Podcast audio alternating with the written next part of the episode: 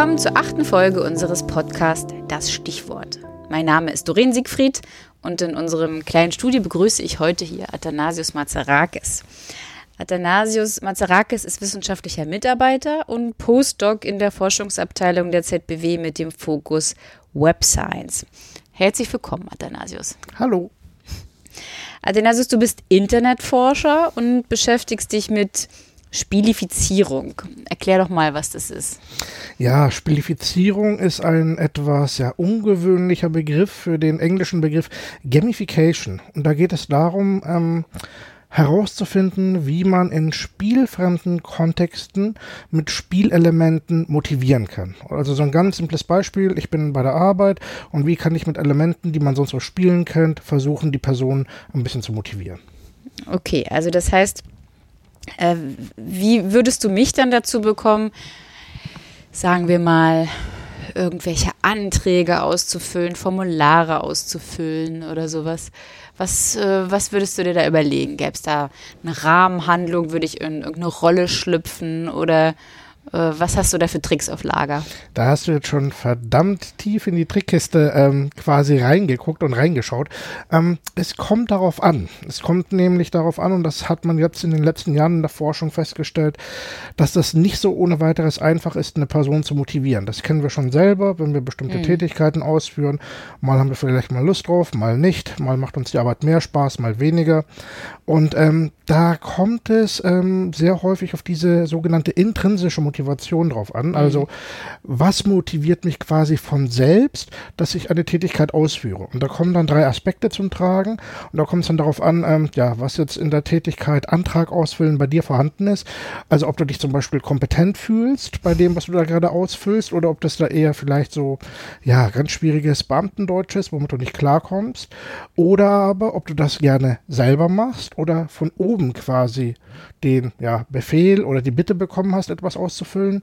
Und der letzte Aspekt ist, ob du da sozial eingebunden bist, also mit anderen zusammenarbeitest, oder aber ob ähm, ja, du quasi als Einzelkämpferin da durch musst.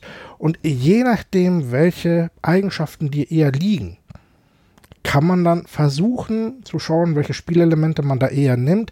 So im Allgemeinen sieht, hat man da zwei Kategorien, eher so die kompetitiven, also im Wettbewerb mit anderen mhm. Personen, oder aber eher kooperativ in Zusammenarbeit. Okay, also das heißt, da könnte man dann sowas sich überlegen wie, wer schafft es unter sieben Sekunden? Diesen Antrag auszufüllen. Wenn, wenn du äh, nur sieben Sekunden für den Antrag brauchst, ja, ähm, das wäre zum Beispiel eine Möglichkeit, ja. um über Ranglisten damit ähm, klarzukommen oder andere Spielelemente, wie zum Beispiel ähm, Abzeichen, die man bekommt, wenn man vielleicht besonders schnell oder besonders sorgfältig war. Ah, okay. Und was interessiert dich an diesem Thema Gamification? Hm, das äh, Problem mit der Motivation ähm, tangiert ja sehr viele Bereiche. Also äh, ursprünglich, glaube ich, wenn man sich das mal überlegt, hat man so zwei Primärbereiche, einmal BWL und einmal ähm, die Psychologie. Die Psychologie versucht so eher so den intrinsischen Weg zu gehen, herauszufinden, wie kann man eine Person für eine Tätigkeit motivieren, dass sie sie von selbst macht.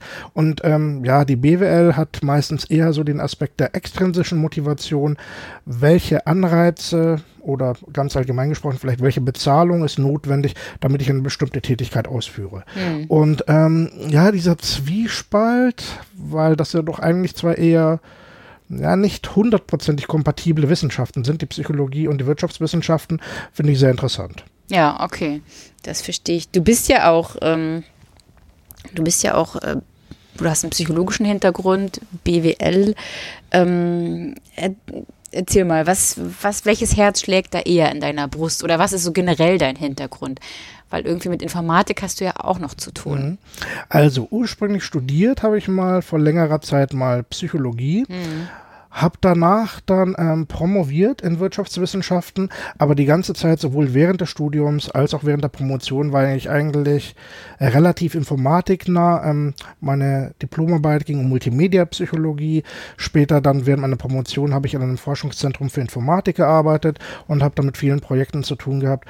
Und ja, das ist ein bisschen schwierig. Ähm, ich konnte mich nie so für eine Disziplin entscheiden, weil ich fand von allen irgendwie ja, was Interessantes dabei und ähm, letzten Endes bei der Gamification hat man eben auch diese Problematik, dass man nicht sagen kann, okay, ähm, man kann nur eine Sache beachten, sondern es kommen einfach unterschiedliche Disziplinen und unterschiedliche Fertigkeiten da hinzu. Und ähm, mir gefällt diese, ja, dieses Interdisziplinäre und die Vielschichtigkeit einfach. Und natürlich klar, ähm, das Wort Gamification beinhaltet es auch, man kommt auch ein bisschen zum Spielen, beziehungsweise eigentlich ähm, man muss äh, andere Spiele, neue Spiele spielen, um herauszufinden, welche Spielmechaniken oder welche Spielelemente gerade besonders gut funktionieren und welche mhm. vielleicht nicht so gut. Also wenn ich spiele, habe ich meistens so im Hinterkopf so auch ein bisschen ähm, die Brille auf, dass ich versuche herauszufinden, ah, okay, das macht gerade Spaß aber warum macht es gerade Spaß? Ja, okay. Und dass ich mich dann selber hinterfrage. Oder aber was ich so häufig auch mache, ist, ähm, wenn ich andere äh, Leute kennenlerne, die zum Beispiel gerne Brettspiele oder Computerspiele spielen, ähm, dass ich die dann frage, was ist denn gerade dein Lieblingsspiel? Und äh, ja, was macht dir denn da besonders viel daran Spaß? Es gibt ja Leute, die, liebe, die lieben Spieleabende und es gibt Leute, die lieben das überhaupt nicht, also so gar nicht. Also ich würde fast behaupten, es gibt da so richtig zwei Lager. Ähm, gibt es wirklich Leute, die nicht gerne spielen und, und warum nicht? Spiel ist ja nicht gleich Spiel. Ja. Ähm, ich kann mir zum Beispiel einen wunderbar ungeselligen Mikado-Abend mit mir alleine vorstellen. Ja. Kann aber natürlich auch sein, dass da äh, andere Personen da super Spaß daran haben.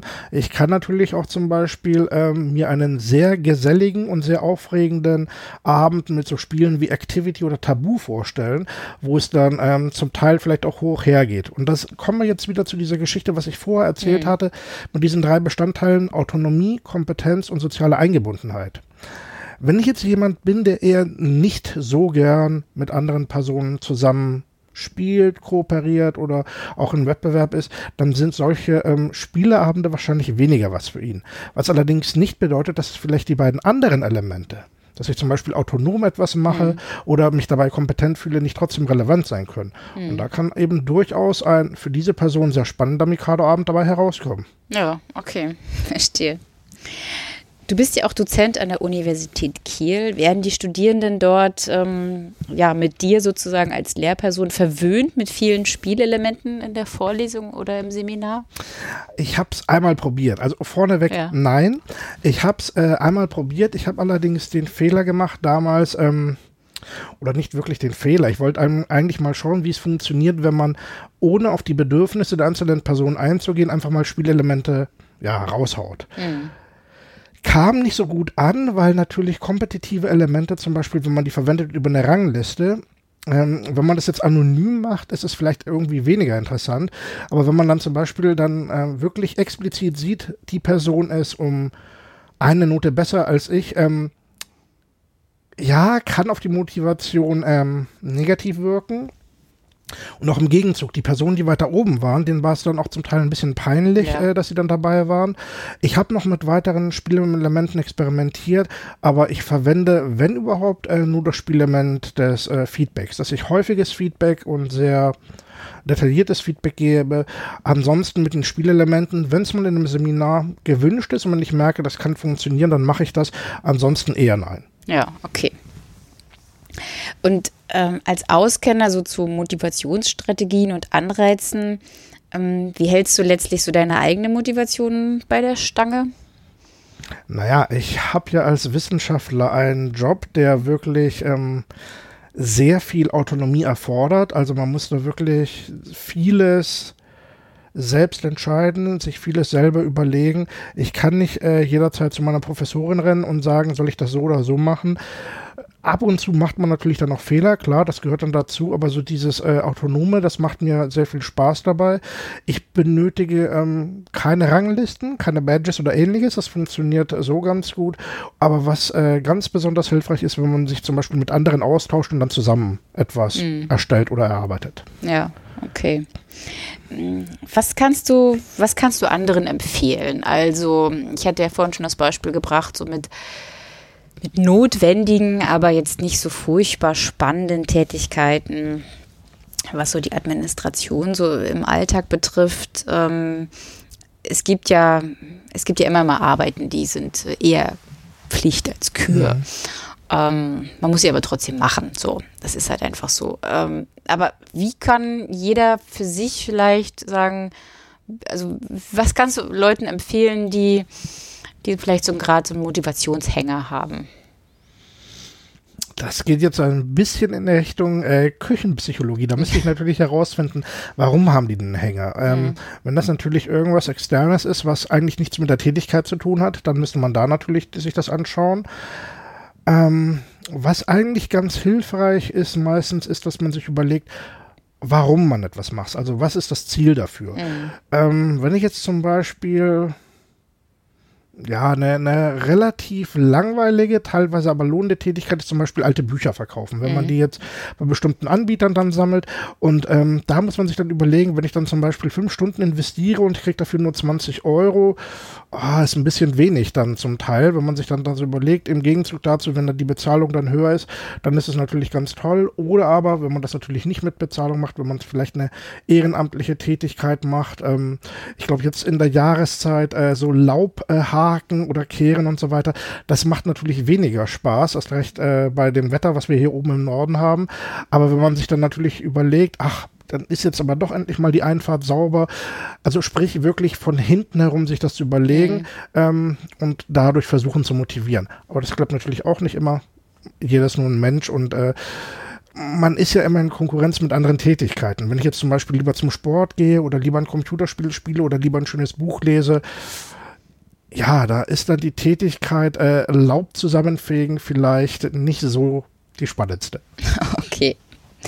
Ähm, vielleicht mal ein Trick oder als ja Trick, wir sind hier dauernd bei Tricks aus der als als Telepräsenzroboter. Ähm, du hast ja auch mal als ja sogenannter Telepräsenzroboter an einer weltweit größten Konferenz zur Human Computer Interaction teilgenommen weil ein Flug äh, in die USA gerade terminlich nicht so gut passte. Ähm, was ist ein Telepräsenzroboter und wie funktioniert das? Ja, ach, das war eine super spannende Geschichte. Ähm, ich war da einfach zu spät dran mit dem Buchen. Ähm, die Termine, wo es da die Flüge gab, die waren nicht mal so optimal. Plus äh, das Ganze hätte mich ähm, in den USA mit einer Woche oder ich glaube nicht mal einer Woche über 5000 Euro gekostet. Ja. Und da hatte ich dann gesagt, puh, das ist mir ein bisschen zu teuer, das muss nicht so sein. Ähm, und da wurde dann von dieser Konferenz ein sogenannter Telepräsenzroboter angeboten. Ähm, vielleicht diejenigen, ähm, die ähm, Big Bang Theory kennen, dort kam das einmal vor. Und da ist es dann so, dass man auf so einem fahrbaren Gerät oben einen Bildschirm hat. Mhm. Und auf diesem Bildschirm wird man dann selbst dargestellt und man kann mit diesem Gerät dann nahezu problemlos ähm, durch die Menschen durch die Konferenzräume hin und her fahren. Ist eine ganz coole Geschichte, wenn man sich mal überlegt, ich bin hier in Deutschland und kann live an Präsentationen teilnehmen, ich kann Fragen stellen. Ähm, das ist schon eine tolle Geschichte. Zwei Probleme gab es allerdings dabei. Ähm, oder eigentlich drei, wobei das dritte war nicht so das Schlimme, das dritte war so die Zeitverschiebung. Mhm. Ähm, teilweise musste ich dann doch so bis zwei, drei Uhr nachts dann aufbleiben mhm. äh, für die Konferenzen. Ich, ich glaube, da sah ich dann auch nicht so frisch mehr aus. Also wenn, als ich mir danach so die Aufzeichnungen davon angeguckt habe, dachte ich mir nur, puh, da sieht aber jemand müde aus. Das zweite ist, die Konferenz fand auf mehreren Stockwerken statt. Ah, okay. Nun gab es zwar Aufzüge, allerdings hat das alles über WLAN funktioniert. Ja. Und ab dem Moment, wo ich dann in so einem Aufzug drin war, ist die Verbindung weg gewesen. Und ich war, das wusste man am Anfang aber nicht, und ich war darauf angewiesen, dass mich dann jemand aus diesem Auszug rausschiebt. Das war dann äh, sehr interessant. Und das Dritte, womit ich äh, eigentlich überhaupt gar nicht gerechnet hatte, war, das ist die weltgrößte Konferenz für äh, Human Computer Interaction. Und da waren so um die, ich tippe mal 3000 Menschen. Ja, Wahnsinn. Und ähm, an Robotern hatten wir, glaube ich, acht Stück dort. Also da waren auch noch andere Leute. Wenn man sich das jetzt allerdings überlegt, acht Roboter auf 3000 Leute. Es war sehr, sehr schwierig, zu den Konferenzräumen zu gelangen. Weil die einfach eine Attraktion war, sozusagen. Ja. ja. Jeder wollte mit einem reden. Jeder wollte sagen, oh, hallo, äh, was bist du, was machst du und überhaupt. Was am Anfang äh, doch interessant war, aber irgendwann mal so boah, so das 20. oder 30. Mal wurde das dann doch recht ermüdend und ähm, es hat auch ein bisschen dann dazu geführt, dass man ähm, ja eher weniger motiviert war, das dann durchzuführen. Die Problematik hatte ich auch nicht nur ich, sondern auch die anderen. Das mhm. war eigentlich so ein äh, Studienprojekt, was die da herausfinden wollten. Und da hat man einfach festgestellt, dass diese Anonymität, wenn ich dort vor Ort gewesen mhm. wäre, hätte mich keiner angesprochen. Aber da ich halt etwas Besonderes in dem Kontext mhm. war, es war ein Ding quasi der Unmöglichkeit, ohne angesprochen zu werden, zu dem Ort zu gehen, den man eigentlich vorhatte. Hm, okay, also man konnte nicht abtauchen in der Anonymität, Nein. sondern war da so genau. ein kleiner Superstar. Ja, sogar ein äh, riesengroßer Superstar oder irgendein Supermodel oder was auch immer, was dann halt äh, jeder einen fragt und jeder wollte ein Selfie mit einem machen und ja. so weiter und so fort. Also ich bin auf zig äh, Handybildern dann gelandet. Am Ende haben wir uns in der Versuchsgruppe einfach damit beholfen, dass wir die Kamera ausgeschaltet haben. Dann sind wir also quasi ohne Gesicht herumgefahren ja. und da konnte dann noch keiner mehr einen ansprechen, weil es sah dann einfach so aus wie ein Gerät, was vorbeifährt und nicht mal ein Mensch mit einem Gerät. Ah, okay, alles klar. Aber das heißt, als du im Fahrstuhl standest und dann nicht rauskommst, musstest, kamst, musstest du Leute ansprechen? Ich konnte die Leute nicht ansprechen. Ach so, ich das hatte heißt, ja keine Verbindung. Ah, okay. Das heißt, du musstest hoffen, dass irgendeiner dich rausschiebt und dann genau. auch noch auf der richtigen Etage. Ja, das war nicht immer der Fall. okay, verstehe. Äh, an an welchem Thema bist du denn gerade dran? Äh, was, womit beschäftigst du dich gerade in deiner Forschung? Also Gamification äh, ist schon ein sehr großes Steckenpferd bei mir, aber das hat natürlich sehr, sehr viele Facetten. Zwei Facetten, die ich gerade spezieller untersuche, sind einmal Badges, also Abzeichen, und das andere ist Open Science. Mhm. Und ich versuche aktuell herauszufinden, also es ist der Konsens in der Forschung, dass Badges sehr gut funktionieren. Mhm. Aber so ganz genau weiß man eigentlich nicht warum. Also es gibt da immer so ein paar Theorien und ähnliches. Und ich möchte gerne herausfinden, a, warum funktionieren die so gut? Und b, wie kann ich es schaffen, dass die nicht mehr so gut funktionieren, um herauszufinden, was ich denn vermeiden muss, damit dieser Effekt von diesen Abzeichen dann ähm, ja irgendwie kaputt gehen könnte. Also quasi das Gegenteil von dem herausfinden, um dann positive Aspekte dem gegenüberzustellen. Und äh, das zweite ist äh, Open Science. Ähm, da ist es auch so, dass wir durch diese Bewegung äh, offene, transparente Wissenschaft auch Motivationselemente benötigen, um die Leute zum Beispiel mhm. zu Open Access zu bewegen, also mit anderen Worten, äh, wie sie ihre Literatur, ihre Forschungsarbeit, ihre Forschungsdaten und so weiter und so fort transparent anderen zur Verfügung stellen. Und da bin ich an einem Forschungsprojekt dabei zu erforschen, wie ich das mit Gamification unterstützen kann. Nochmal zurück zu den Badges. Also ich stelle mir das vor, das ist sowas wie das Seepferdchen für irgendeine gute Leistung. Also ich kriege dann erstmal das Seepferdchen und dann kriege ich irgendwann Bronze, Silber, Gold und so weiter, wenn ich irgendwas geschafft habe. Das funktioniert ja sozusagen auch im analogen Leben ja ganz gut mit irgendwelchen Abzeichen. Warum willst du jetzt, dass diese Abzeichen nicht mehr funktionieren? Ähm, das habe ich noch nicht ganz verstanden. Okay. Zuerst, ähm, du hast gerade eben äh, Bronze, Silber, Gold gesagt. Mhm. Das sind dann Abzeichen mit einem Level, also mhm. mit einem Aufstieg. Das ist nochmal eine besondere Form davon. Also wird zwischen Status, Level und äh, Abzeichen unterschieden. Hier hätten wir eine Kombination davon. Und da wir bisher noch nicht so genau wissen, warum die so gut funktionieren, würde ich gerne herausfinden, was ich machen muss, damit sie nicht gut funktionieren, in der Hoffnung dann daraus zu lernen, wann man diese verwenden sollte, diese Abzeichen und wann eher nicht. Ah, okay. Alles klar. Weil es kann ja gut sein, dass man die einfach immer so verwendet und irgendwann mal klappt es nicht mehr und dann denkt man sich, na gut, ich habe vielleicht Pech gehabt, aber dabei war es irgendwas anderes. Und im Kontext von Open Science gibt es ja auch teilweise ähm, zum Beispiel von der Open Sci vom Open Science Center ähm, gibt es ja auch Preise ähm, für für gute Open Science Arbeit, so im Groben jetzt mal mhm. gesprochen. Gibt es da schon Erfahrungswerte, ähm, was da ganz gut funktioniert, so von anderen?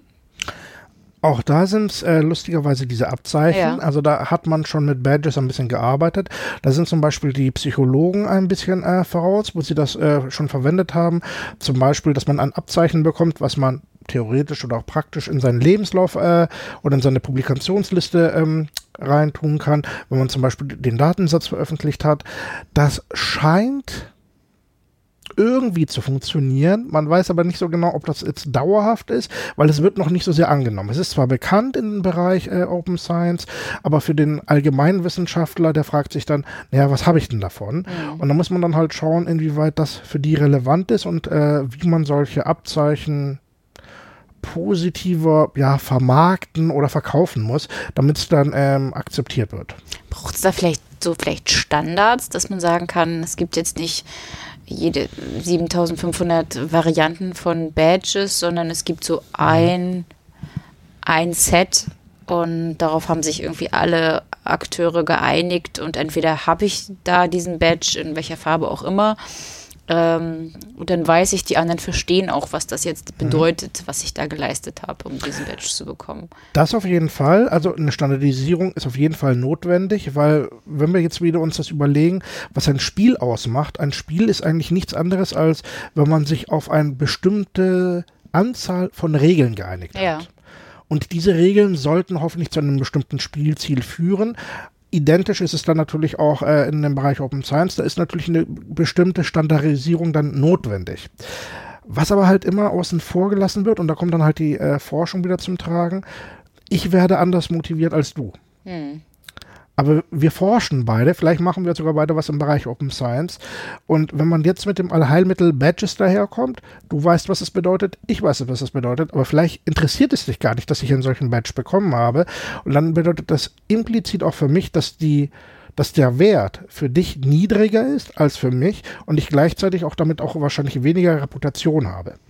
Da sind natürlich jetzt relativ ja. komplexe Geschichten und man ist dann noch sehr, sehr am Anfang. Ich bin mir sehr sicher, das wird noch ein paar Jahre dauern, bis man da ein paar Ergebnisse hat und schaut, wie das äh, soweit funktioniert. Bis dahin muss man halt ähm, mit unterschiedlichsten Forschungsmethoden daran gehen, um herauszufinden, was man da machen kann. Apropos Forschungsmethoden, was, was sind denn deine Methoden? Machst du Experimente oder Befragungen oder äh, wie arbeitest du mhm. Grundsätzlich multimethodal. Das heißt, ich versuche mehrere ähm, Experimentmethoden, wenn es geht, gleichzeitig zu verwenden. Für mich der Goldstandard sind Experimente, wo man als ähm, ja, Proband nicht genau weiß, was man da eigentlich macht. Denn je weniger ich weiß, desto weniger kann ich bestimmtes Vorwissen oder bestimmte Vorurteile verwenden und kann dann eher herausfinden, was jetzt wirklich gut funktioniert und was nicht. Mhm. Allerdings, Experimente geben mir zwar bestimmte ja, Handlungsweisen an, beziehungsweise zeigen, was jemand gemacht hat. Ich verstehe beim Zweifelsfall nicht, wieso er das gemacht hat. Mhm. Und da kommen wir dann natürlich zu den Befragungen, zu Interviews, zu Fokusgruppen. Je nach Kontext werden da unterschiedliche Methoden verwendet. Und aus diesen beiden ähm, ja, Methoden, einmal den qualitativen Forschungsmethoden mit den Befragungen und den quantitativen mit den Experimenten, versuche ich dann so gut es geht, äh, nachvollziehbare Ergebnisse herauszuziehen. Das heißt, die Leute werden erstmal in so ein Experiment geschickt und hinterher fragst du, warum habt ihr das jetzt gemacht? Ganz genau. Ah, okay. Natürlich nicht so direkt, weil das Problem ist, äh, wenn ich jetzt jemanden frage, warum haben sie sich so und so entschieden, ähm, kommt man da nicht so äh, genau heran, man muss es dann eher indirekt machen. Also mhm. mit anderen Worten, hat man denn wahrgenommen, dass es andere Möglichkeiten gab? Wie hat man sich gefühlt? Wie motiviert hat man sich gefühlt, als man diese Entscheidung getroffen hat und so weiter und so fort. Ah, verstehe, okay. Und gibt es denn in der ZBW schon Anwendungen mit äh, Gamification-Elementen? Ähm, eine Anwendung, die wir im Rahmen einer Masterarbeit durchgeführt haben, war im Bereich Augmented Reality, also mit einer sogenannten Datenbrille, mhm. wo wir versucht haben herauszufinden, inwieweit man einfache logistische Tätigkeiten in der Bibliothek das ähm, ja, Besorgen von Büchern aus bestimmten Regalen zu einer bestimmten Box äh, motivieren kann. Und da haben wir dann zum Beispiel mit Ranglisten, mit Abzeichen und ohne Spielelementen gearbeitet und geguckt, inwieweit da so innerhalb von einer halben Stunde sich da die Bearbeitungsgeschwindigkeit ändert und auch die Motivation. Und das war jetzt so ein erstes prototypisches Experiment, was wir gerne in den kommenden Jahren dann ausbauen möchten und ähm, versuchen wollen, diese relativ neuartige Technologie auch für andere Anwendungen, wie zum Beispiel für eine Bibliotheksführung zu verwenden, wo man natürlich auch bestimmte Spielelemente verwenden kann, um ja vielleicht in jede Ecke der ZBW dann hineinzuschauen. Okay. Gamification ist ja derzeit sowas wie ein Zauberwort. Also man liest es ganz oft äh, in Fachzeitschriften, aber auch in, in Wochenzeitschriften, Tag, Tageszeitungen und so weiter. Und der gesamte Bildungsmarkt soll damit umgekrempelt werden. Was würdest du sagen, kann Gamification? Kann es mehr als nur motivieren, stupide Aufgaben zu lösen? Den Begriff selber, der wird ja schon seit relativ langer Zeit ähm, verwendet und auch gehypt. Ich glaube, ich bin das erste Mal so um das Jahr 2010 damit in Berührung gekommen. Ähm, das Problem dabei ist, äh, der Begriff kam eigentlich ursprünglich aus dem Marketing. Also mhm. dort wurde äh, Gamification verwendet, um wirklich als Allheilmittel für alles Mögliche zu dienen nachdem sich Gott sei Dank dieser Hype ähm, abgeflaut hat, weil man festgestellt hat, einfach irgendwo Punkte oder Abzeichen draufhauen, das motiviert nicht dauerhaft, sondern nur, nur wenn überhaupt kurzfristig, hat dann die Forschung dann angefangen, sich äh, mit diesem Bereich sehr intensiv zu beschäftigen und zu schauen, welche Aspekte da ähm, relevant sind.